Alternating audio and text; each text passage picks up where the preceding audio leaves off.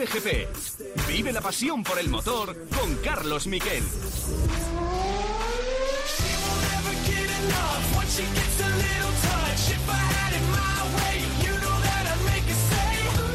Hola, ¿qué tal? Buenas tardes, bienvenidos a Cope GP, horario más habitual, horario de podcast. eh, A eso de las 6 de la tarde lo vais a tener en todos, eh, lo tendréis, porque ya lo estáis escuchando en todos eh, los, pues eso, Spotify, en Evox, en Apple, en todos los sitios lo vais a poder descargar, por supuesto, en cope.es.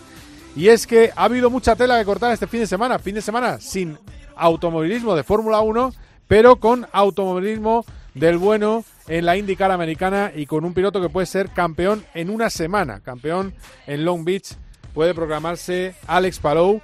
Y también hemos tenido el Mundial de Motos, donde cada vez las cosas están más claras. Solo quedan cuatro carreras para el final. Bañaya ganó la carrera en MotoGP delante de Quartararo y de Bastianini, con un Mar Márquez que supo ser muy listo y adelantar en la última vuelta al eh, Miller y a eh, Joan Mir, que se iban picados entre ellos. Bueno, pues aprovechó, les adelantó en el último momento. Todo terminó en aplausos para Mar Márquez, una carrera muy positiva para él. Paul, Paul en la séptima posición, octavo Alex Espargaró, noveno Binder, décimo Nakagami. La moto es la Ducati, pero parece que el que puede ganar el título es Quartararo. Y es que si Alex Palou lo tiene muy bien, le vale un undécimo, luego lo analizaremos con Carlos Barazal, undécimo o duodécimo para poder ganar el campeonato. Alex Palou lo tiene muy bien, también lo tiene eh, Quartararo con 48 puntos de ventaja con 100 en juego.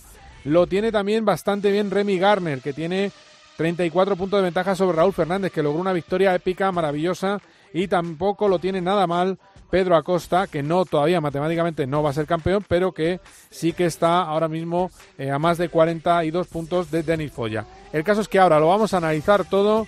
Empezamos con nuestros titulares.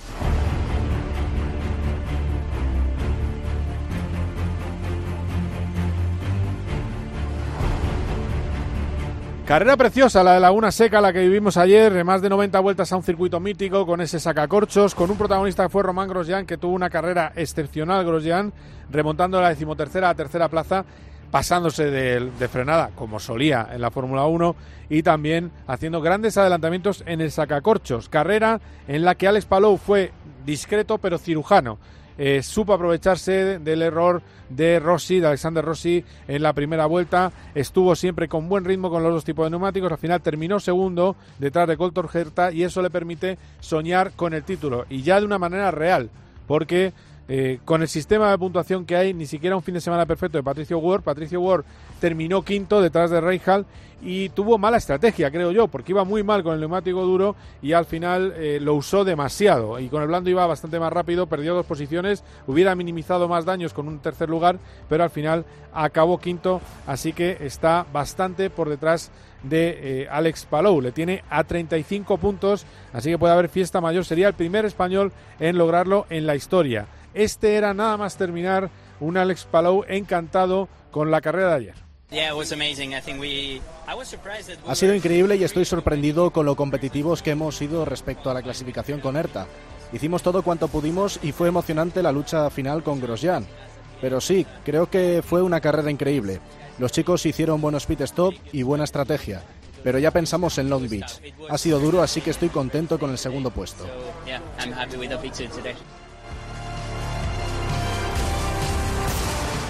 De hoy mismo, antes de irse a Rusia, nos ha atendido un evento de Estrella Galicia, Carlos Sainz. Hemos estado con él hablando largo y tendido. Después tendréis ahí dos minutos y medio muy jugosos de lo que le hemos podido preguntar en ese encuentro con los medios. Y hombre, Carlos Sainz viene de quizás su peor fin de semana en rendimiento, a pesar de que logró un gran sexto puesto para lo mal que estaba o lo poco cómodo que estaba con el coche. Y él cree que le sigue faltando algo, un puntito más con ese Ferrari, un punto más, llegar a donde estaba con el McLaren en el pasado. Eso es experiencia, kilómetros. Para Sainz quedan ocho pruebas o nueve para el final del Mundial de Fórmula 1. Lo mejor está por llegar. He hecho la vista atrás y estoy orgulloso ¿no? de, hacer mi primer podium en Ferrari en Mónaco quedando segundo, pero como se me escapó la pole el, el, día anterior con todo lo que hubo, el accidente y demás, pues no conseguí disfrutar el, el momento. Pero yo creo que, que, lo mejor está por llegar y que, que mmm, estamos trabajando en, en, que haya algún momento bueno aquí a final de temporada que, que nos dé una alegría de las buenas. Por cierto, luego nos lo va a explicar. En una de las cosas que yo quería saber es cuándo va a haber ese motor evolución. El motor evolución se promete en 15 caballos. Ferrari va filtrando eso. Yo creo que van a ser menos, quizás sean 10. Es una eh, evolución que tiene algunas de las cosas que va a tener el motor eh, el año que viene. Lo que está claro es que eso va a costar una penalización. Entonces van a mirar en qué grandes premios conviene penalizar y lo que está claro es que en una carrera lo llevará Leclerc y en otra carrera lo llevará Sainz. Está por decidir en cuál será, pero cuidado que podría haber sorpresa y saltar ese cambio de motor este fin de semana en Rusia. Porque, insisto, de todas maneras, lo que dice Ferrari es que ese cambio de motor va a llegar en Turquía. Hablando de motos, eh, para mí el protagonista es el hombre que más dolores sufre en este momento. La mano apenas le sirve para aguantar la moto después de esa lesión que tuvo de motocross y aún así ha conseguido en dos fines de semana consecutivos dos victorias en Moto 2. No le va a dar seguramente para el título porque el segundo quedó Remy Garner, pero esto es lo que dice en Dazón el madrileño Raúl Fernández. Es una carrera muy muy dura, no podía más con la mano, de verdad. Esta mañana me ha lastrado muchísimo el warm-up, hoy la pista estaba mucho más difícil que otros días, el grip ha bajado bastante, estoy muy contento, la verdad que sobre todo he sufrido mucho, forma física. No, no estoy entrenando nada, solo estoy haciendo fisio por la mano. Esta carrera ha sido mucho más difícil de gestionar, tres vueltas del final empezó a hacer muchos errores, no podía parar la moto, no sabía cuánto freno estaba dando adelante, se me ha cerrado un par de veces, la he salvado, iba muy mal, he cerrado los huecos, luego casi Remy me pasa, pero bueno, al final hemos conseguido la victoria, estoy muy contento, dar las gracias al equipo. Y luego el maestro Márquez. La verdad es que Mar Márquez en el cuerpo a cuerpo puede ser el mejor piloto de la historia del Mundial de Motos, seguramente. De hecho, iba más deprisa que el Joan Mir, pero pues cuando no puedes por narices o por cojonina o como lo queráis llamar, lo que hay que hacer es usar la inteligencia. ¿Y qué hizo, qué hizo Mar Márquez? Bueno, pues ver que se iban a, a salir tanto Mir como, eh, como Miller y aprovecharse. Y aprovechó también después de la carrera para pegarle un tantanatán a Joan Mir, con el que siempre tiene un poquito de pique Esteban Márquez. Mucho mejor de lo esperado, eh, estoy muy contento, no me esperaba para nada este tipo de carrera y, acabar eh, cuarto, el último adelantamiento ha sido mérito de Mir, o sea, no ha sido, no ha sido mío, simplemente he visto que he olido sangre y digo, aquí pasará algo, porque Mir, eh, Mir venía muy rápido y, así, así ha sido, se han ido un poco largos y, estaba ahí cerca porque me olía que podría pasar algo y lo, lo he sabido aprovechar.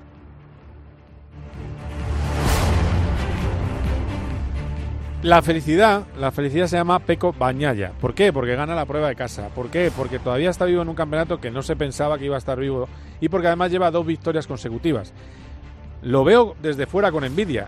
En Fórmula 1 hablan todos inglés, no habla casi nadie español. Es decir, Checo Pérez, los dos pilotos españoles, podría arrancarse Esteban Ocon, pero no, no se atreve, eh, aunque sí que eh, para, eh, un poco de español. Pero en motos todos hacen esfuerzos por hablar pues eso, el idioma que predomina en un campeonato que dirigen, eh, bueno, pues una empresa española. Y el que hablaba encantado era eh, Peco Baneaya, nada más ganar la carrera. Sí, pienso, pienso que aquí era más, más porque es mi circuito de casa y quería este resultado. Pero solo sí me gusta porque sabía que ganar una te, te abre muchas posibilidades porque sabes que puedo hacer. En Moto 2 me pasó lo mismo y necesitaba de hacerlo ya la, segunda, la, carrera después de hacer dos victorias. Así que ahora vamos a, Austin con más motivación. Fabio hoy no ha perdido muchos puntos, estamos a 48, pero lo vamos a intentar todo como, como aquí. De uno que desarrolló su carrera en España, campeón del mundo de Moto 2, por cierto, Pego Mañaya, eh, a otro que eh, también ha estado mucho en nuestro país y sabe perfectamente español. El líder del campeonato, Fabio Cuartararo, que desde luego encantado de haber está, terminado a tres, a tres décimas. Llegó a estar a dos segundos y medio lejos de Bañaya, pero al final fue tirando, tirando, tirando. Siempre está en el podio. Es el claro favorito al título Cuartararo en esta carrera he, empezado demasiado poco el campeonato y más en ganar, así que eso es, es bueno y creo que, que bueno, he dado, mi máximo. No ir tan al límite para coger a Peco porque iba, iba realmente rápido, casi me caigo tres o cuatro veces hoy, pero es, es la diferencia que si hubiera pensado un poquito más, pero no es el momento de pensar, como ya lo he dicho, pero he dado mi máximo y ha sido un placer realmente notarme tan al límite y poder eh, luchar hasta el final. Contento de, tener todavía 48 puntos de ventaja. Y terminamos con el sábado de gloria al trial español. Decimoquinto título outdoor al aire libre para Tony Bow, que es una barbaridad lo de este hombre que por título mundial es el mejor deportista español de todos los tiempos, porque tiene 30, o mejor dicho, va a lograr 30, porque tiene 15 fuera eh, al aire libre y va a tener también el seguramente el decimoquinto indoor. Tiene 15 en un lado, 14 en otro y también Laia Sanz, del mismo sitio en Portugal, logró el título mundial de trial. Eso es más doloroso para las rivales, porque Laia Sanz estaba retirada, dedicándose a otras cosas, del trial me refiero, dedicándose al enduro, dedicándose al Dakar, también en las cuatro ruedas con Carlos Sainz. Ocho años después llega Laia y gana, y claro, así estaba de contenta la piloto catalana. Sí, ha sido brutal poder ganar el, Mundial. Después de ocho años sin, sin, hacer trial, sin correr trial, eh, volver y ganar, eh, no podía pedir más. No lo hubiese pensado a principio de año, eh, además es un año en el que he sufrido mucho físicamente, no, no estoy todavía bien y creo que es, es muy especial, así que súper feliz. Y este COPGP va a ser especial también porque vamos a estar hablando, vamos a tener una tertulia de pilotos de quién tenía razón, de piloto y de comisario. Roberto Meri, Andy Soucek. ¿Quién tiene razón? Verstappen, Hamilton. ¿Es justa la sanción? Bueno, pues lo vamos a analizar con ellos y con el comisario Joaquín Verdegay. Y también vamos a llamar con el hombre más feliz del mundo con el doblete logrado en Monza por McLaren, con, con Ricciardo y Norris. La primera victoria de McLaren en un montón de años, en nueve años, una auténtica barbaridad, creo que son once del doblete. Bueno, pues lo vamos a hablar todo eso, pero ahora lo primero es nuestro protagonista del día, es Carlos Sainz, aquí en Cope GP. Cope GP, vive la pasión por el motor con Carlos Miquel. Paco González, Pepe Domingo Castaño y Manolo Lama lo dan todo. Pero estamos aquí, tiempo de juego. En el deporte. Benzema va a buscar el apoyo de Gareth. En el entretenimiento. La película es muy buena. Ves la primera media hora y luego la quitas. Y te has quedado fantástico. En la información. Y hacemos el resumen, lo primero, Manolo, los mejores. ¿Con quién te quedas? Bueno, me manda Miguel. Paco González, Pepe Domingo Castaño y Manolo Lama. Tiempo de juego. Los número uno del deporte. My first kiss went a little like this. Cope GP. You know that I'd make a say. You know I know how. So make them stop and stare as I fall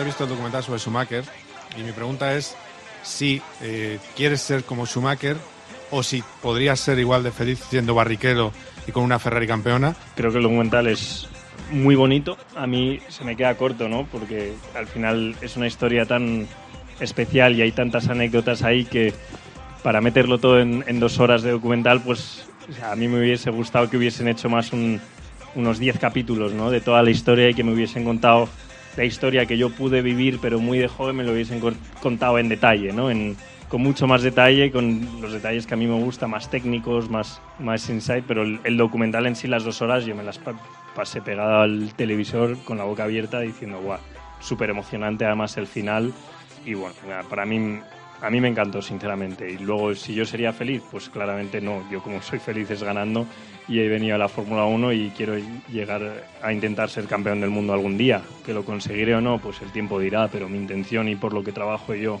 eh, día a día y me machaco todos los días, tanto en Maranello como en casa, es para, para ser campeón del mundo con Ferrari algún día. Pero pasará o no, pues no, no lo sabemos, pero yo creo que el objetivo tiene que ser siempre ese. Y luego la otra pregunta es eh, sobre el motor evolución, si lo vamos a ver ya en Turquía. No tengo todavía exactamente la seguridad de que vaya a llegar a Turquía. Eh, yo creo que se va, vais a tener novedades las próximas semanas. Eh, lo comunicaremos a su debido tiempo cuando estemos seguros de todos los plazos. Carlos, ¿cuándo va a acabar el, la mondonga este, el rollo de las burbujas, que no puedes salir, solo ver a gente de Ferrari, eh, tienes que estar aislado, cuidado, no te acerques? Eh, está yendo largo esto, ¿no?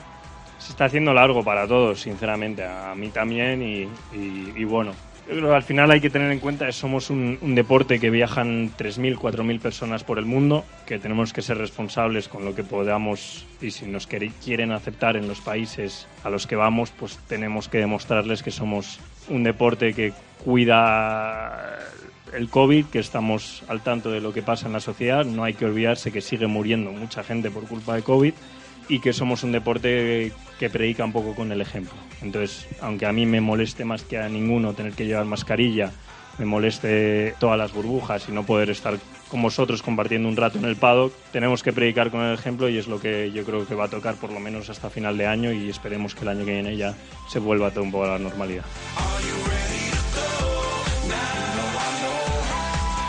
Bueno, y más cositas eh, que ha contado, pero bueno, eso ya es interesante. La verdad es que el sentir del paddock en la Fórmula 1 es ese, ¿no? Al final, eh, todo el mundo que está yendo, casi todo el mundo está vacunado con dos dosis, eh, prácticamente todos los que estamos yendo, y luego la sensación que hay es que, igual que se cuida mucho en el paddock, no se cuida lo mismo fuera de él. Es decir, eh, espectadores que nunca llevan mascarilla, que están apelotonados, te los encuentras desayunando en el hotel, te los encuentras en el ascensor, etcétera, etcétera. Bueno, pero es lo que hay. Se trata de mantener la imagen, como bien ha dicho Carlos Sainz. Carlos Sainz que ha recordado que llevan del, del 100% de las veces que va al simulador, el 90% está trabajando en el coche el año que viene. Y además, eh, bueno, pues la esperanza que hay en ese equipo es de estar luchando por algo grande ya el año que viene. A ver qué, qué está creando Ferrari en un proyecto que nació en 2000, a finales de 2019, con lo cual, a ver si es verdad. Bueno, pues vamos a hablar de quién, quién tiene la culpa. Tenemos a tres contertulios magníficos de nuestro equipazo de las carreras. ¿Quién tiene la culpa? Si lo tiene Hamilton, si lo tiene eh, Verstappen, eh, con bueno, con dos pilotazos y con eh, una de las personas que más sabe de Fórmula 1 en este país. Eh, Roberto Meri, ¿qué tal? Muy buenas. Hola, buenas tardes, ¿cómo estamos? Bueno, bien, bien. Estamos, estamos bien. Luego te voy a preguntar una cosa de, de otro tema que también me tiene a mí en la cabeza un poco de una pedrada que tengo. Pero bueno, para ti, sanción está bien, está mal. Se tenía que sancionar a Hamilton, a Verstappen, a ninguno. Y solo dime un titular y luego vamos a más. A ver, para mí la, la sanción está mal. Mal, vale.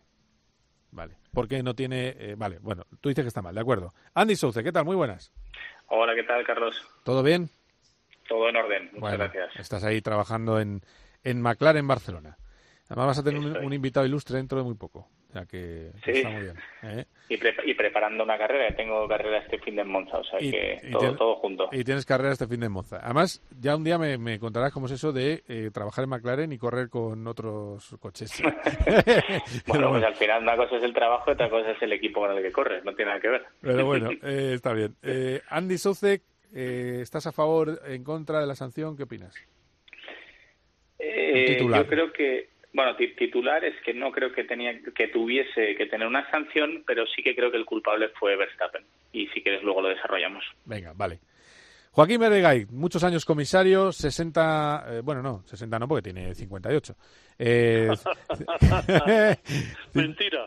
Vale. mentira. Voy a cumplir 65. Fíjate. Estoy encantado. Maravilloso. Bueno, 45 años viendo carreras. eh, bueno, ¿cómo, lo, cómo ya has estado en, en la piel de los comisarios?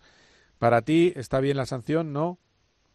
Pues mira, suscribiría a la letra lo que ha dicho Andy. Eh, yo creo que la culpa es de Hamilton, yo, perdón, de, de, de Verstappen. Yo no estoy seguro sobre la marcha en el momento de la sanción. Me dio la sensación de que era incluso una especie de incidente de carrera, pero desde luego creo que la responsabilidad es de Verstappen. Y dada la tensión que se está empezando a generar entre los dos, no está mal que se sancionen cosas. Con lo cual tampoco me parece mal la sanción que se ha, que se ha impuesto. Vale, bueno, pues ahora vamos a analizar el caso. Y, y yo estoy en el lado de que, a pesar de que se enfada conmigo mi amigo Mary, estoy en el lado de que está bien sancionado Verstappen. Eh, y luego me dicen por ahí, "Oh, es que va diciendo Roberto que tú ahora vas con Hamilton. Digo, si yo no, si em, en este caso. eh, Te has cambiado de bando y lo sabes. ¿Ves? ¿Ves? ¿Ves cómo vas diciendo eso por detrás? Ya, si ya lo sé. Es No, un polemista, pero no lo piensa. ¿eh? yo, yo, yo- si es que no es ir con bandos. Lo que yo no puedo hacer a mis oyentes es aplicar un criterio porque sea Hamilton y otro porque sea Verstappen, que es lo que hacen otros. No lo puedo hacer. Yo lo digo Hombre, la, sinceramente. la, FIA, la FIA también lo hace, ¿no? La FIA lo que pasa es que, para mi gusto, en, en Silverstone eh, tuvo una sanción de risa y en, esta, en este fin de semana ha tenido una sanción adecuada a lo que pasó. Eso es, eso es lo que yo creo que ha pasado. Por eso genera una, una sensación de desigualdad. Porque sigo pensando que Silverstone fue un cachondeo. Es decir, que, que tenía que haber caído una sanción de un drive-thru o un stop and go, algo que le impidiera ganar la carrera y desequilibrar el mundial. Entre otras cosas porque le toca y le manda a la grada, digo, le manda a la valla a 290 por hora. Pero a ver el argumento que os parece.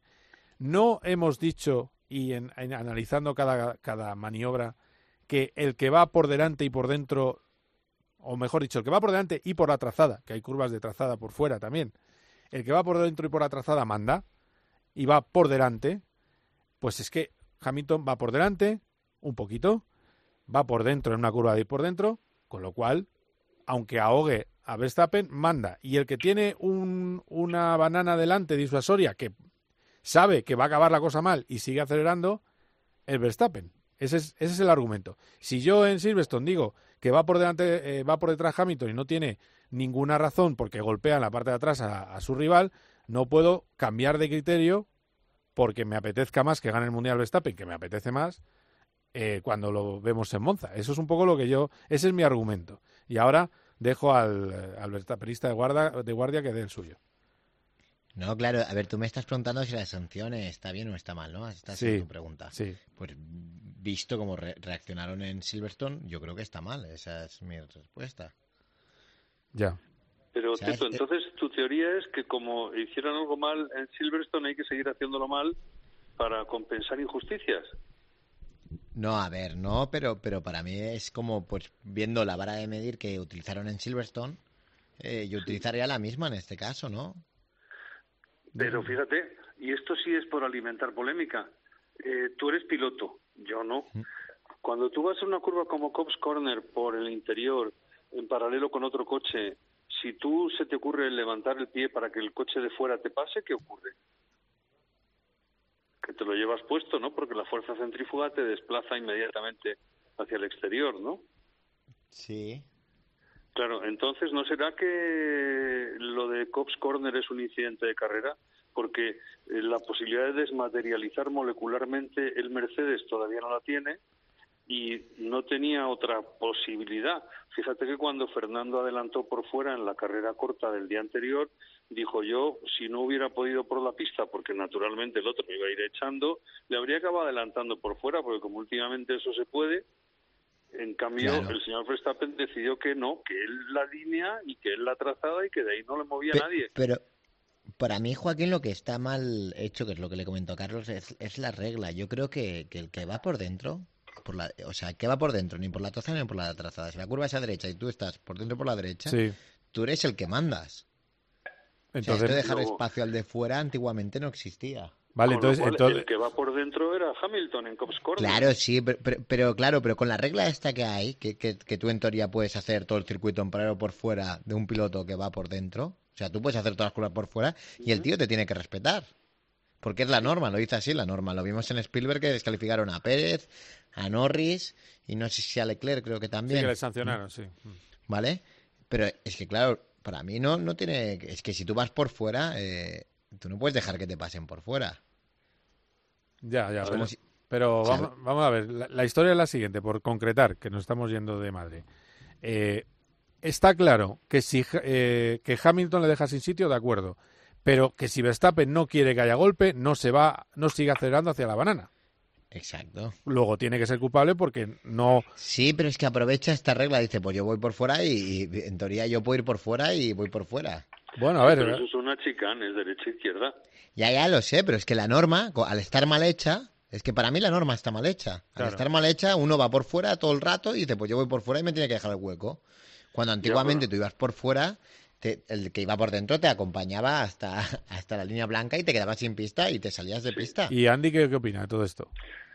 Yo opino que hay que mirar eh, hay que mirar cómo se comporta Verstappen en general para aplicar sanciones. Es decir, yo creo que las eh, sanciones aplicadas a un incidente concreto, aunque pueden ser correctas en la interpretación del reglamento, lo que hay que ver es cuál es eh, cómo abusa, digamos, el piloto de ellas. Y yo creo que Verstappen, dentro de que para mí es un fuera de serie, que me gustaría que ganara el mundial, eh, que es el piloto que creo que va a heredar la hegemonía de Vettel, de Hamilton, de todos los campeones del mundo, todo lo que tú quieras, es un tío que tiene que aprender a ceder. En la Fórmula 1 no es siempre a ver quién la tiene más grande. También tienes que intentar pensar en un mundial y decir, ostras, ya lo pasaré, porque iba con las ruedas calientes, iba a traccionar mucho mejor que Hamilton que salía del pit y lo iba a terminar pasando a la segunda variante seguro con el DRS. Entonces, el problema es cómo planteas el mundial. Ahora, si el incidente eh, Hamilton le dio espacio, no le dio espacio, eh, tal, estaba claro que Hamilton sabe que se le va a escapar el mundial, como este tío lo pasa en esa chica, clarísimo. Pero es que también Verstappen sabía que si no la, la carrera lo más probable es que la fuera a ganar Hamilton si pasaba por delante en esa curva, ¿no? Entonces, al final fue un tema, yo me meto por aquí, yo aguanto por fuera, que ya tendré el interior luego y ya me apañaré. Y el Hamilton dijo, no, no, tú por aquí no pasas. Sabes que hay una banana, sabes que vas a saltar un metro y medio y que vas a caer encima de... O sea, en el fondo ya en el momento en el que estás ahí no vas a frenar porque ya es o cortar o, chocarte. Y decidió, pues ahí estoy, ahí me choco. Pero para mí la culpa es de Verstappen por no saber levantar. O sea, el problema es ese, no saber ceder. Ahora, si tenía que tener sanción o no, yo creo que no. O sea, yo creo que fue un incidente de carrera dentro de que hay que tener en cuenta que hay dos culpables. Uno, Hamilton, que no, no le da el sitio por dentro, y dos, Verstappen, que aguanta el exterior para luego intentar ganar el interior pensando que eh, le va a salir bien la jugada. Entonces, incidente de carrera, no habría penalizado a nadie, los dos han quedado fuera, por tanto los dos han tenido cero puntos, le han dado la victoria en bandeja a Ricciardo, que me, alegra mucho por él también, pero la realidad es esa. O sea, la realidad es que Verstappen no sabe levantar el pie y yo creo que un mundial no se gana así. Esa es mi opinión. A ver, aquí, aquí hay teorías para todo. Estaba el, el, otro día leí, decía Juan Pablo Montoya que claro, que estaba malgastando puntos con el mejor coche. Luego hay gente que dice no es el mejor coche Red Bull porque el compañero está mucho más lejos de lo que está Botas de, de Verstappen. Eh, al final, lo que sí es cierto es que en algún momento hay que dejar de chocarse. O sea, eso... Pero a ver, pero perdonad, a ver, pero que a ver, estáis exagerando, parecéis ingleses. Eh, no es esta, el chico cuando llega a Fórmula 1 sí que se chocaba bastante y todo lo que tú quieras, pero, pero lo que hace Verstappen, eh, que lo haga otro. Que eh, de momento ha conseguido que el otro día Hamilton no consiguiera más puntos que él que sí, que está claro que es un cerdo, todo lo que quieras, pero el tío, eh, si gana el mundial lo gana Verstappen, no lo gana Red Bull. Y, el que diga lo contrario, pues no, para mí no tiene muy claro el tema de carreras. Es que, es que botas, que hay que malos botas, hay que malos botas, pero botas el otro día ganó, hizo la pole, ganó la carrera 1, salió el último y quedó tercero. O sea, el Mercedes vuela y el, y el Red Bull, en mi opinión, el único que lo hace volar a día de hoy es Verstappen. Totalmente, totalmente. Y a ver a quién subes al coche para que haga lo que hace Verstappen. Yo no, no sé nadie que lo haría. Hamilton. ¿eh, en ese sentido, yo creo que nadie, lo, nadie lo pone en duda eso, ¿eh? Yo creo que nadie, pero, vamos. pero que cuando tú, cuando tú tienes una inferioridad, como va, como va con Verstappen, que para mí es lo que realmente pasa, tú tienes que jugarte más el tipo que, que Hamilton. Sí, pero no hace falta ahí, como ha dicho Andy, si directamente al salir, en la, en la, pasando la curva grande, en la segunda variante lo pillabas, claro que sí. Oye, una... vez, es que Perdonar, ¿eh? pero, pero es no, es tan sencillo porque os explico dos cosas. No, no había DRS antes de la segunda variante y segundo, eh, acordaros que es la vuelta que Verstappen entra al pit y sale del pit. En esa vuelta normalmente tú pones eh, tu coche en modo de, de utilizar todo el RS que tiene, ¿vale? Entonces, posiblemente Verstappen, que no, no lo voy a, o sea, no lo defiendo, obviamente, yo estoy de acuerdo que el, el incidente eh, se provoca porque Verstappen entra por una salchicha que ya no queda circuito, pues lo, hizo, lo mismo que le hizo Maldonado en Valencia, no sé si os acordáis, en 2012, creo que fue 11, un año de estos, ¿no? Eh, pues eh, fue, lo provocó Verstappen, pero claro, a lo mejor es que no le quedaba más energía en el motor para, para poder adelantar a la segunda variante, ¿sabes? Vale, pero, pero tienes razón lo que ha dicho Andy en cualquier caso, eh, que además coincide nuevamente con lo que he comentado yo. A mí también me pareció, hizo un incidente de carrera sobre la marcha, pero la culpa de, de, ese, de la colisión, la culpa del accidente indiscutiblemente es de Verstappen, porque alguna vez hay que ceder y, de hecho en esa estaba por detrás, no estaba ni por delante ni en paralelo. Tenía más o menos medio coche. Su morro andaba por la mitad del coche del Mercedes. También os digo, también os digo una cosa. Lo que pasa ahora con Max es que se va a ganar eh, ahora mismo entre él, entre lo que él hace y lo que declara Hamilton, ya tiene el cartel de malo. Ya en el mundo anglosajón es el mal. ¿Por qué? Porque... Perdonad, es que tan claro como Hamilton se queja, no, es que no se vino a preocupar ni de mí cuando tal. Pero si estabas metiendo marcha atrás y dando gas, sacando tierra, que tío, pero como, a ver, si estás mal no te pones a hacer a meter marcha atrás y dar gas como un loco para intentar sacar tu coche de ahí mientras el otro está andando. Estamos de acuerdo. Estaba acordándose del Gran Premio de Alemania hace un taco de años cuando no caló y le sacaron con la grúa. No, porque además, pero él maneja muy bien las, a los medios de comunicación y a la opinión pública eh, Hamilton, porque eh, tuvimos un zoom nada más acabar la carrera, bueno, a, la- a las dos horas de acabar la carrera, normalmente en todos los zoom, en todas las videollamadas, está el protagonista, o sea, se le ve. Aquí no se le veía, solo se oía una voz muy débil al otro lado Lúgubre. que Ay, decía, que decía que le dolía el cuello y que iba a ir a peor. Voz que luego estaba haciéndose fotos en Nueva York, que es un viaje transoceánico, dos días después con, eh, en un festival de la moda. Eh, entonces, claro, él dice que, que puede ir a peor, que ha sido increíble, que ha salvado la vida y que le sorprende mucho que no le haya, eh, no se haya interesado por él Verstappen. Con lo cual, ya tiene a Verstappen señalado. Eso es lo que Verstappen también está gestionando regular. Está diciendo, mira, a mí me da igual, yo voy a ganar y me da igual que os den. Pero bueno, eso es así. Em. Pero que Hamilton, per- perdonad, pero Hamilton cuando era joven, acordaros que también era una persona muy agresiva y que también tuvo sus... La liaba sus- pardas. sí. Que se Por lo digan a Fernando en McLaren. Claro, sus, sus problemas. No, pero tuvo una temporada que creo que fue 2011 que, que tuvo muchísimos enganchones y toques Sí, con otros sí, sí, pilotos. Pero Que bueno, en eso- fin. Que de todas maneras, eh, Andy, como te tienes que marchar, que tienes a don Emerson Fittipaldi a punto de aparecer por ahí, eh, pues nada, que gracias. eh, que te, te No, libero. Te libero. Venga, nos, ha pues. quedado, nos ha quedado bonito. Porque voy a sumar ahora a una persona más aquí a esta tertulia, pero más que nada para felicitarle. Gracias, Andy. Un abrazo. Un abrazo, cuidaros, chao, chao. Es- bueno, un- una última cosa que os pregunto antes de que, de que aparezca por aquí alguien más. Em, frase, bueno, entrevista a Fernando Alonso. Por el momento Verstappen es el único con el que no estaría feliz de competir en el mismo equipo. Le respeto mucho. Si, eh, así que en este momento, en el entorno de Red Bull, con la experiencia que tiene, no creo que muchos pilotos puedan llegar al equipo y vencer a Max. Si sacas a Verstappen de la escudería, tal vez ese nuevo piloto tendría una mejor oportunidad. ¿Firmáis eh, lo que dice Fernando? Yo 100% y te lo he dicho, perdón, te lo, te lo he dicho no Sí, sé cuántas sí, veces sí, en sí, privado. sí, sí. Eh, el, dos, hay dos cosas ¿no? en las declaraciones de Fernando, ¿no? que, que a él no le gustaría estar con él, ¿no? Y que y cuál es la segunda Ay, parte que le considera, no, bueno, y otra cosa más, y que dice que si no estuviera, a lo mejor, que, lo, que cualquiera lo va a tener muy difícil y que le considera el mejor piloto de la parrilla en este momento. Pues estoy de acuerdo casi en todo, porque creo que el mejor piloto de la parrilla sigue siendo Fernando Alonso. Muy bien eso. ¿eh? Eso está muy bien. Pero por lo demás, estoy- en lo demás sí estoy de acuerdo yo también. Yo también te digo una cosa. Es que, Cámbiale. a ver, si, si lo dice Fernando Alonso, que lo ve, lo ve trazar y tal, lo tiene claro él, pues imagínate, yo ya lo tengo claro también, pero vamos, que imagínate que no, no sé quién le puede discutir eso. No sé, hombre. bueno, de- después de Fernando Alonso es el mejor piloto de la parrilla. Por- También te, también te digo una cosa, tú pones a eh, tú pones el único que hubiera hecho una defensa como la que hizo Alonso con el Alpine a Hamilton en Hungría eh, hubiera sido Verstappen. eh, Sin duda. O sea que Sin duda. que estamos digamos que están hay tres que están en una mesa comiendo, ah, pásame el cordero, pásame la lechuga, pásame no sé qué, que son Verstappen, Hamilton y Fernando y luego pues el resto que son buenos y luego alguno que es un poco menos bueno, pero pero vamos, eh, esa es- yo creo que es esa. Me encanta más la, la escenografía, la mesa, tal. ¿eh? En fin. Sí, sí, y el cordero sobre todo. Yo, yo una cosa que, que siempre te he dicho y siempre he opinado es, por ejemplo, Carlos. Carlos contra Verstappen lo hizo realmente Muy bien, muy bien. Es el piloto que más cerca, a ver, Ricciardo también, Ricciardo digamos que ya lleva tiempo Red Bull y tal, pero junto a Ricciardo es el único piloto que ha estado a la altura de, de Verstappen. Sí, señor. Y en clasificación, que todos vemos que el Verstappen es una máquina, eh, Carlos estuvo muy Le ganó. cerca en clasificaciones. Le ganó Le 10-9, ¿no? sí, le ganó en 10-9. aquel año. Sí. Pues y claro, hubo y cuando medio no, año, medio año, perdona, medio año con un chasis 4 kilos más pesado. Pues cuando la gente decía, no, que Carlos va a Ferrari, cuidado con Leclerc, que Leclerc es buenísimo. Yo tenía claro que el, que el mejor para mí, como vosotros opináis y como Fernando opina, para mí el mejor es Verstappen.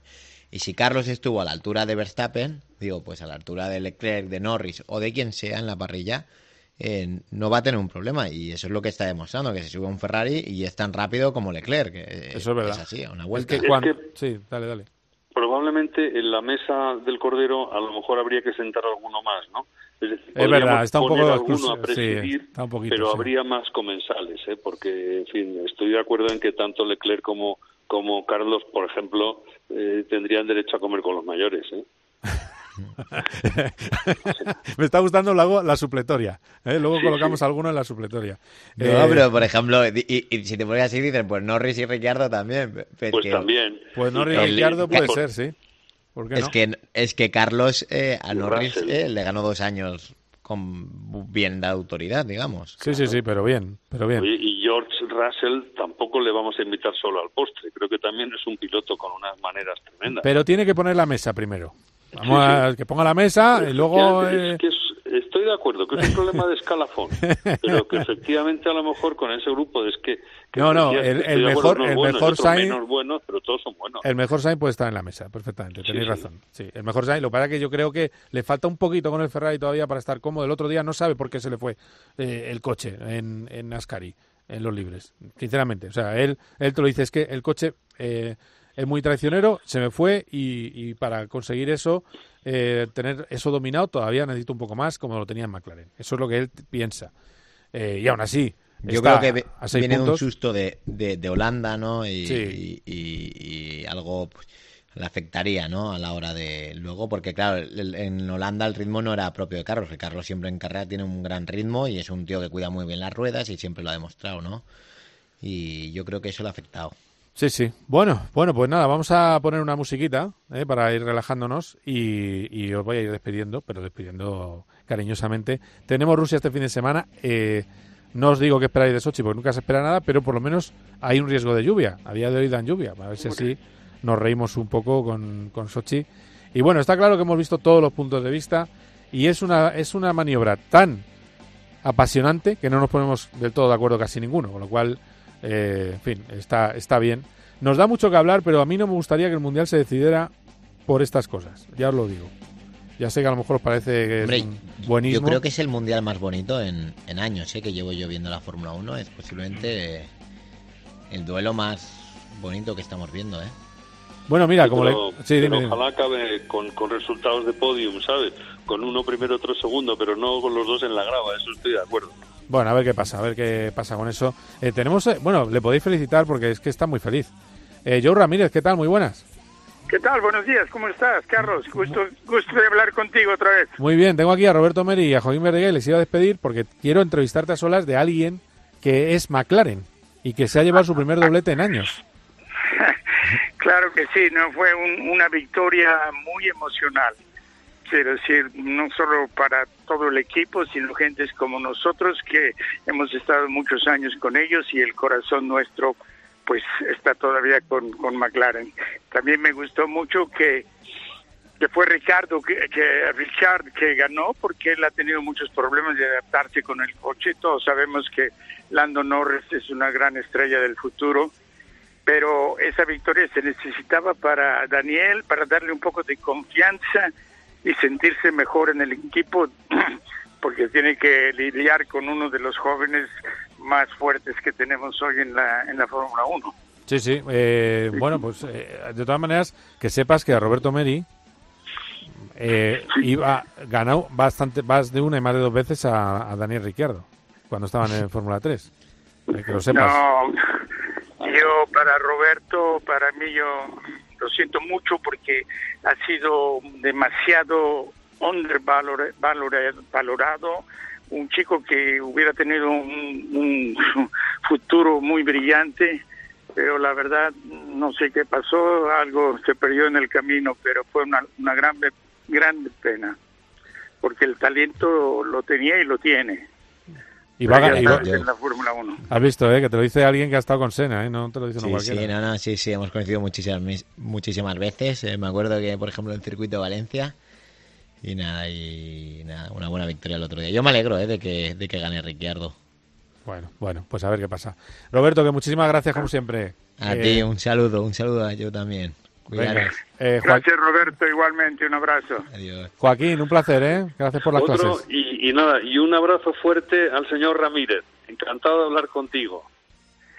Pues un abrazo de, de vuelta también para ti y para. Carlos. Gracias. Gracias. Seguimos en contacto. Gracias. Bueno, pues eh, Joe, nos quedamos, no, pero no te vayas, ¿eh? que nos quedamos nosotros Ah, a hablar. No, Ah, no, no, no, no te, no te despidas de mí. Eh, gracias, eh, gracias, Joaquín. Eh, Joe, a ver, dime qué sentiste cuando viste que se quedaba delante Ricciardo, que Verstappen se estrellaba con, con Hamilton, eh, bueno, cuando viste que se estrellaron los dos juntos, ¿qué sentiste? ¿Qué te pareció?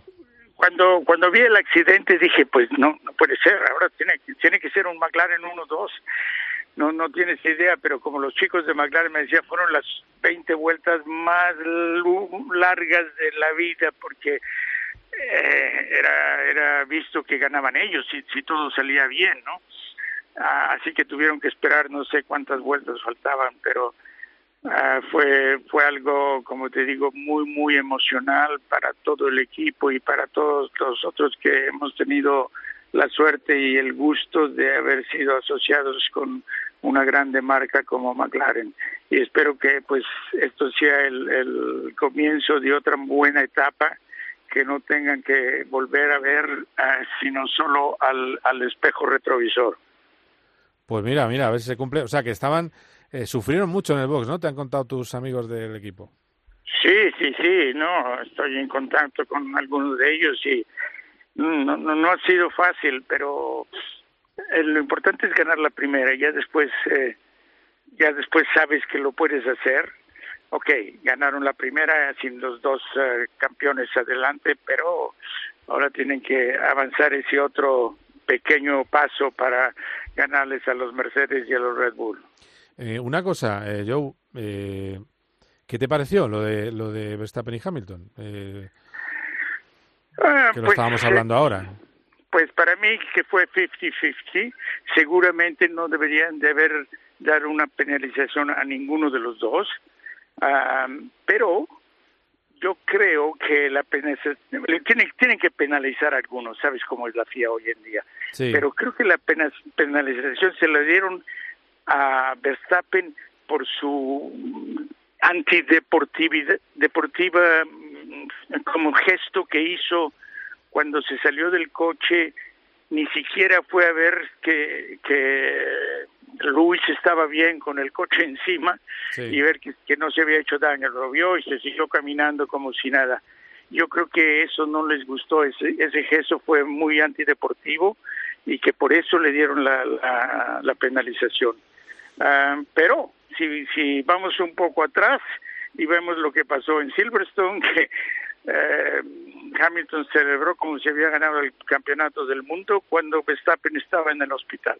Eso tampoco. Yo creo que después de eso, pues ya eh, no existe ningún amor entre estos dos, ¿no?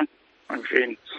Bueno. Así son las carreras, pero estamos teniendo una, una temporada fantástica. Espero que la FIA no nos las eche a perder y que pues los dejen correr y a ver qué pasa. ¿no? A ver, eh, yo, yo de todas maneras, eh, de lo de los gestos, eh, es verdad que estaba arrancando el coche y también es cierto que todo viene de Silverstone, porque eh, Verstappen hubiera estado más cariñoso si no, si no hay, eh, si no hay ese lío.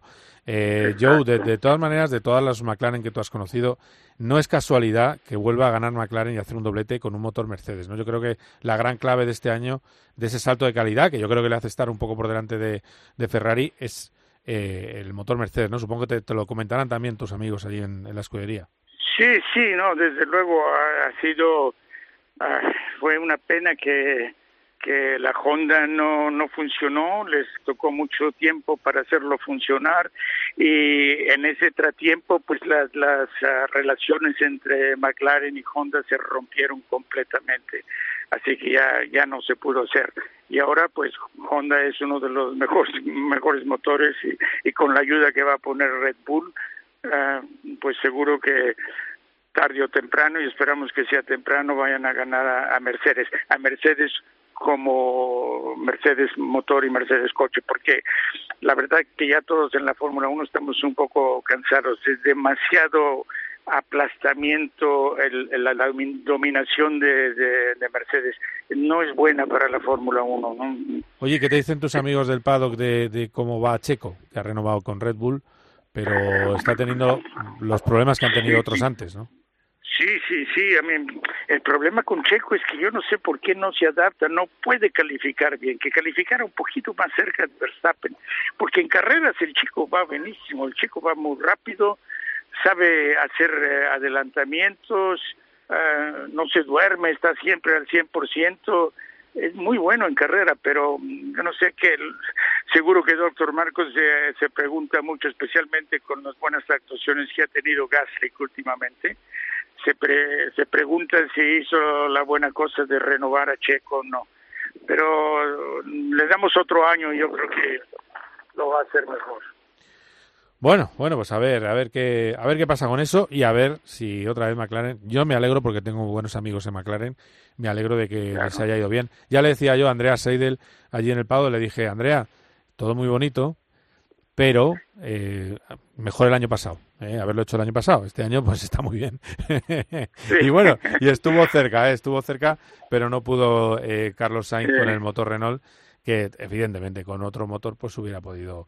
Sí, a lo mejor Carlos ya también está pensando si se fue muy rápido con Ferrari, pero ya sabes, esas oportunidades no no las no las tienes todos los años, así que lo hizo bien, bien ese con Ferrari, pero seguramente Ferrari estarán ahí, ¿no? Falta claro. muy poco. Mira, está bien que me lo digas porque hoy le han preguntado por eso a Carlos y ha dicho que, que no le preguntaron eso cuando hizo podio en Mónaco. Eh, dice, no, cuando hice podio en Mónaco no me lo preguntaron. Y, y, además esto es una carrera a largo plazo, llevamos mucho trabajando en 2022, ya veremos, tal, tal. Pero él viene a decir eso, que cuando lo hace bien no le preguntan y cuando le va bien a McLaren le preguntan. Eh, pero bueno, es... Eh, es lo que es, es así la vida, ¿no? Así es el mundo, sí, sí. Eh, esto, esto, esto está así. Pues Joe, que ha sido un auténtico placer hablar contigo, así que estaremos en contacto eh, y, nada, no sé, no, bueno, por cierto, ¿qué te dicen de lo que queda en, en McLaren? ¿Esperan alguna gracia más o no? no, yo creo que están muy esperanzados, ¿no? El primer triunfo es lo difícil. Ahora ya saben cómo hacerlo y lo importante es que antes tenían Lando y Ricciardo muy atrás. Ahora tienen a los dos ahí adelante. Eso es muy bueno. Bueno, bueno, pues a ver, a ver qué pasa. Que gracias como siempre, ¿eh? Y, que sigas ahí. de hablar contigo y todos tus oyentes. Un fuerte saludo. Venga, un abrazo fuerte y viva México. Venga, que vaya bien. McLaren, McLaren por una parte y México también. Que pronto, pronto el Gran Premio de México, que no vas a ir, ya me has dicho, no vas a ir. Sí, no, no, una lástima, una pero, lástima. Pero bueno, son los tiempos que, que nos está tocando vivir. Gracias por todo. Año. A ti, un, un abrazo fuerte. Bueno, que, quedaos ahí que vamos a hablar enseguida de motos. Cope GP. ¿Quieres estar más cerca de Carlos Herrera? Josefina, ¿qué tal? Buenos días. Hola, buenos días, don Carlos. Yo quería hablar de la tortilla de lechuga. ¿De lechuga? De Paco González, de Pepe Domingo Castaño, de Manolo Lama, de Juanma Castaño, de Ángel Expósito, de Pilar Cisneros. Es sencillo. Entra en cope.es y regístrate ya. Este correo es bonito. Dice, hola, es la primera vez que escribo, aunque os escucho siempre. Quería daros las gracias por lo que me estoy riendo con los comentarios del gol del portero de Eslovaquia y por lo que animáis cada partido. Si escuchas Cope, ahora accederás a un universo lleno de experiencias exclusivas. En una radio que también se ve, con los mejores contenidos a la carta. Entra ya en cope.es, regístrate y disfruta.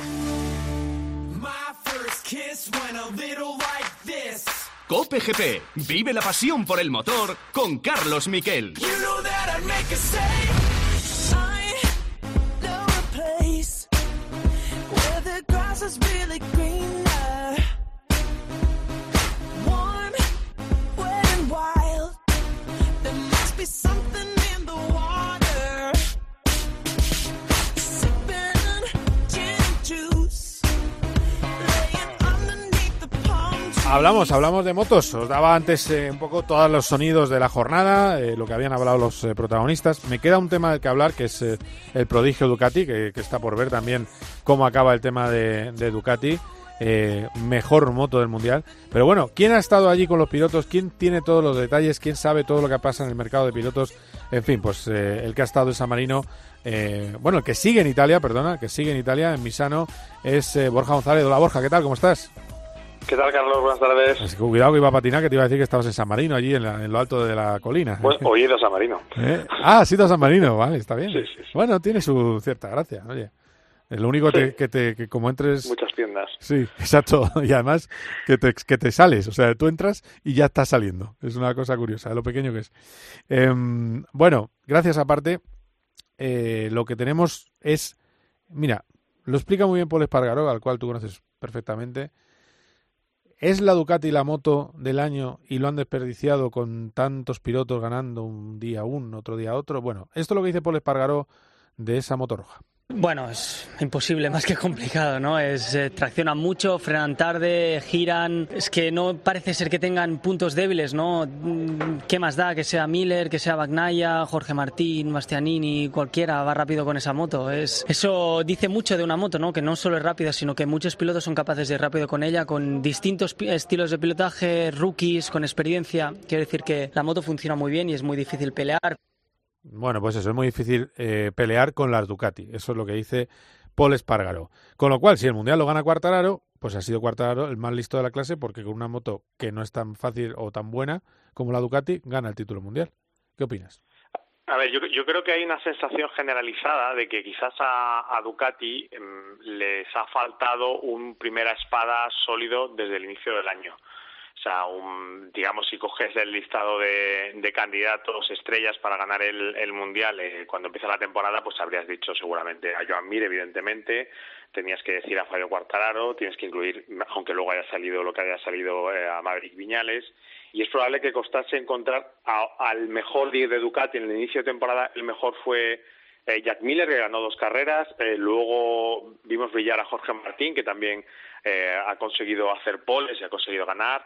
Y luego hemos visto eh, brillar en esta parte de la temporada a Bañayas. Es verdad que son dos pilotos no experimentados en la pelea por un título y quizás eso lo hayan pagado, sobre todo en el caso de, de Peco, que digamos ha arrancado más fuerte en esta segunda parte de la temporada, se está mostrando como el rival más sólido de, de Cuartararo, que es la mejor moto de la parrilla, lo que probablemente sí sea, yo creo que es lo que dice Paul, es que es una moto que permite que muchos tipos de pilotos puedan ir rápido con ella. Por ejemplo, la Yamaha se ha hecho, necesitas un piloto que sepa, eh, mm, sea un experto en el paso por curva, necesita un, un te exige, digamos, un, un estilo, una manera de llevar esa moto.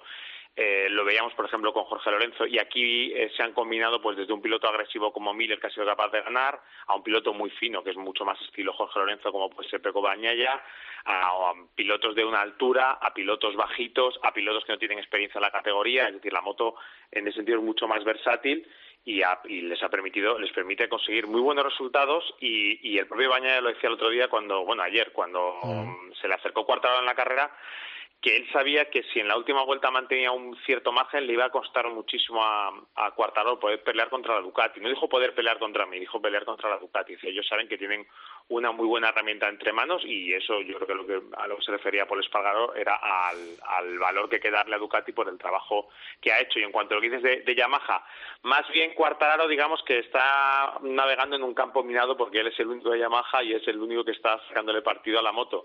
Pero evidentemente en el, en el si haces la combinación global, a lo mejor sí que podrías decir que el, el dúo Yamaha-Fabio eh, Quartararo es el mejor de, del Mundial, porque es el más regular en todas las circunstancias y en todos los circuitos. Entonces tampoco hay que exagerar en el sentido de decir que Quartararo gana con una moto inferior, porque ese paquete funciona muy bien. Eh, lo que sí que es verdad que... Ha faltado un, un líder marca, en Ducati, a lo mejor. En, vale en un global de marca, claro, la Ducati es mucho como mucho más versátil y mucho más amplia. Es lo que se ha hecho siempre de la Honda, ¿no? Eh, una moto que no sea solo para Mar Márquez. Bueno, pues, eh, eh, ¿Era la mejor moto la Honda en aquel momento?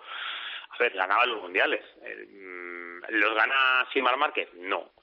Eh, ¿Lo ganaría Yamaha sin Cuartararo? Pues probablemente tampoco. Bueno, pero, pero mira, ahí voy, ahí voy a enredar un poco. Dime. Voy a enredar un poco. Enreda, enreda. Me voy a enredar. última vuelta. ¿Vale? Viene como un tiro Joan Mir.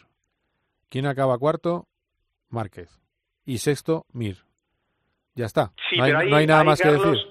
Ahí, ahí te voy a decir la, la, realidad, y eso también lo dijo el propio Marc, eso es más un fallo de Mir en el sentido de... Vale, pero eh, lo ha fallado. Sí, pero es un fallo de maniobra, no es un fallo de... Es simplemente pues eh, ir a adelantar a Miller para ser cuarto, eh, cegado por intentar por, en la remontada, viendo que era más rápido que Miller y que Marc, medir un poco mal ese adelantamiento y no contar con que Márquez se está valiendo en la tostada y se les mete por dentro los dos. Evidentemente esto habla de la...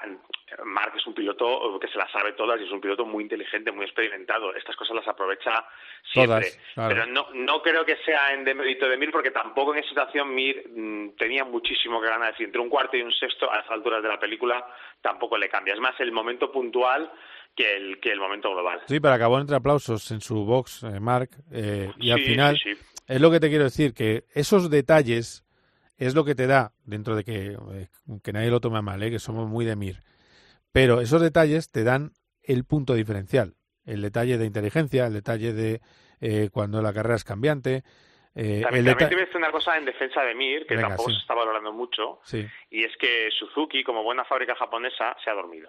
Ah, vale. Se ha dormido completamente los laureles. Eh, llegó el año pasado, ganaron el Mundial, fue un Mundial difícil de ganar porque tampoco es que era una moto, digamos, muy equilibrada, pero tampoco era e- esa moto muy superior. Y han pensado que ya tenían el, el trabajo hecho y en Japón pues van lentos. Pues les ha pasado a Yamaha, que el año pasado tuvo un año eh, en el que el mejor piloto fue el que iba con la moto antigua, Sí. le está pasando a Honda y le ha pasado a Suzuki y, y hasta seguida están todas las marcas compitiendo con el, lo que se llama el Whole Shot Device, que es este, este sistema que, que baja la moto de delante y lo baja también de detrás, que lo están utilizando todas las motos. Sí. Ducati fue la primera en ponerlo en pista.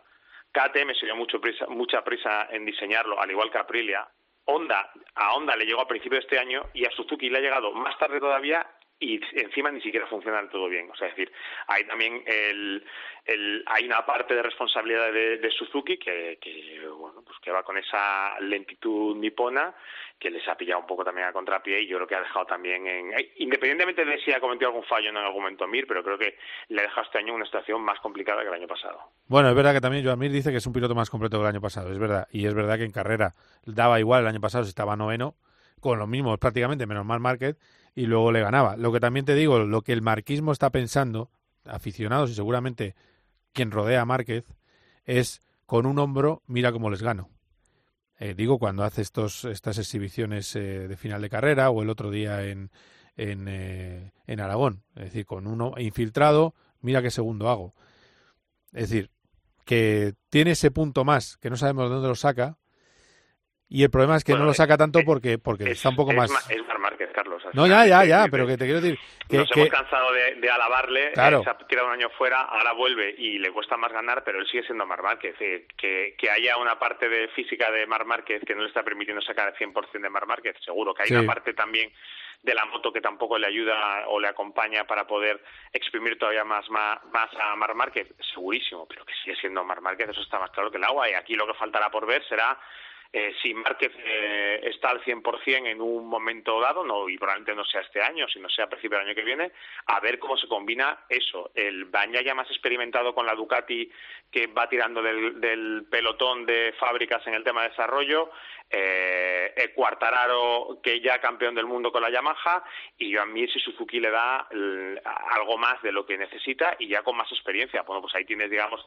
tres tipos que van a tener que jugárselas sí o sí con, con el mejor Mar Márquez, que también necesitará un poco más de apoyo de onda y será lo que generará un atractivo. Es decir, es una nueva generación, porque son muy jóvenes tanto Mir como, como Bañaya. que como le aprieta, es verdad. que va que van a intentar apretar a Márquez, pero para eso obviamente el mundial necesita que Márquez eh, sea 100% Mar Márquez, porque incluso aunque la moto no llegue al, Mm. al top, él es capaz de poner el resto y ahí ya veremos la el, el MotoGP real. Bueno, eso es un poco va a ser gran parte del atractivo de lo que podamos ver eh, en la temporada 2022. Bueno, de lo demás, eh, seamos breves, eh, lo tiene muy bien, eh, lo tiene muy mal para ganar el título Moto 2, o bastante mal, Raúl Fernández, a pesar de que está haciendo unas carreras excepcionales.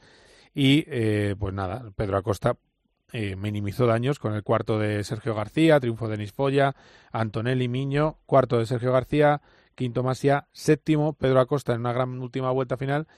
Y lo tiene, lo tiene hecho, ¿no? A ver, hay, hay, hay tres categorías. Eh, Quartararo tiene mucha ventaja, tiene 48 puntos sobre Bañaya, este ritmo Bañaya no le alcanza. Sí. Eh, Raúl Fernández está haciendo una parte de temporada excepcional. El único Sí. problema que tiene es que el segundo mejor de la categoría es Remy Garner. Tiene 34 puntos de ventaja, son cuatro carreras. Si sigue perdiendo solo cinco, Garner sería campeón del mundo. Y en Moto 3, eh, hay que decirlo, Acosta es un crack, pero está en una torrija. Eh, Denis Foya ha sumado, creo, claro, ha sumado en las últimas cuatro carreras, creo que he hecho la cuenta, 52 o 55 puntos más que Acosta. Si, si nos quedan cuatro, como Foya asume 55 puntos más que Acosta, no es Acosta campeón del mundo. Ahora, no creo que se vaya a dar eso porque sería un- una debacle absoluta. Pero es verdad que lleva sus tres carreras del año y lo bueno que tiene Pedro es que la salva muy bien. Ayer estaba en una situación de poder terminar el 12, pero terminar séptimo, que es lo mejor que puede conseguir. Hace de dos fines de semana o tres fines de semana en Silverstone, pues lo mismo, estaba para terminar fuera de los puntos y terminó el 11 y su rival García, que está en el mismo grupo, terminó decimoséptimo. Bueno, esa es otra de las virtudes que tiene Acosta, que es que en los grupos es magistral y por eso está sacando todo el fruto que está sacando, pero no debe despistarse porque Foya viene muy animado. Bueno, pues eh, lo ha resumido bien, lo de la torrija, tienes razón. Eh, gracias, Boja, como siempre. En dos semanas, ¿no? Tendremos de nuevo enredo con la moto. En dos semanas estamos en Austin. Y digo la torrija y que todo el mundo entienda que es la torrija de un novato. O sea, que esas, esas, Hombre, esas normal. torrijas están permi- permiti- permitidísimas. Normal. Eh, bueno, pues, eh, pues nada, está claro. Gracias, Borja. Un abrazo fuerte. Un abrazo, Carlos. Eh, pues va a pasar por aquí, ahora mismo, Carlos Barazal. Charlie, ¿qué tal? Bueno, muy eh, contento y muy bien. Bueno, me alegro, me alegro. Eh, tenemos, como siempre, un minuto. Así que eh, simplemente, lo decían los titulares, lo de Alex Palou eh, creo que es ya un escándalo, otro podio. Eh, en fin, casi ganador. Eh, 12, 11. eh, si lo hace perfecto, Sí. un 11 le vale. si lo hace perfecto, Patricio. Es verdad que no es el mejor escenario para él, Long Beach, pero vamos, está on fire. Sí, pues sobre todo porque más por lo que le pueda pasar a él, por lo que pueda conseguir Palou. Eh, perdón, Pato Ward. Pato casi necesita ganar, eh, como tú has dicho, hacer un fin de semana perfecto y esperar. Entonces, es verdad que ayer hablábamos y te decía que había los McLaren, Arrows McLaren habían ido mejor en urbano. En realidad fueron mejor en Detroit, que fueron eh, arreglaron muy bien el coche para, para lo bacheado de Detroit. Pero luego es verdad que en San Petersburgo, en San Petersburgo mejor, mejor dicho, en Memphis y demás no fueron tan bien. Con lo cual eso pues nos da también esperanzas de que no, no están en el plan dominador o lo bien que fueron en Detroit. Así que, Jolín, no es lanzar las campanas al, al vuelo, que no es lo mío además, no me gusta, pero est- está muy bien, es así. Pues sí, está muy bien. Y el domingo que viene lo viviremos 10 menos cuarto, ¿no? Si no me corriges, 10 menos cuarto, Sí. 21 a 45. Así que tendremos a las 2 de la tarde Gran Premio de Rusia de Fórmula 1 y a las eh, 21 a 45 la, cor- la posible coronación de Alex Palou, que sería un ¿Lo vamos hecho histórico. Eh, bueno, 10 menos cuarto, no creo. No creo, pero bueno, escúchame, es hablarlo, ¿eh? Es hablarlo. claro, claro, claro. Es más, lo voy a hablar. A ver qué Muy pasa. bien, bien. Te hago caso. Vamos a hablarlo. A lo mejor es un no, pero eh, a lo mejor hay un hueco. Es, es que es hora de partido eh, siempre clave de la jornada de liga. Eh, Sí, hora, eso es verdad. hora, hora- Del, del en fin, Madrid, además. Suele ser del Madrid, o sea que, que, que, en fin, a ver qué, a ver qué pasa. Gracias, Charlie, como siempre. Un placer. Estaremos hablando. Un abrazo fuerte. Hasta luego, un saludo a todos.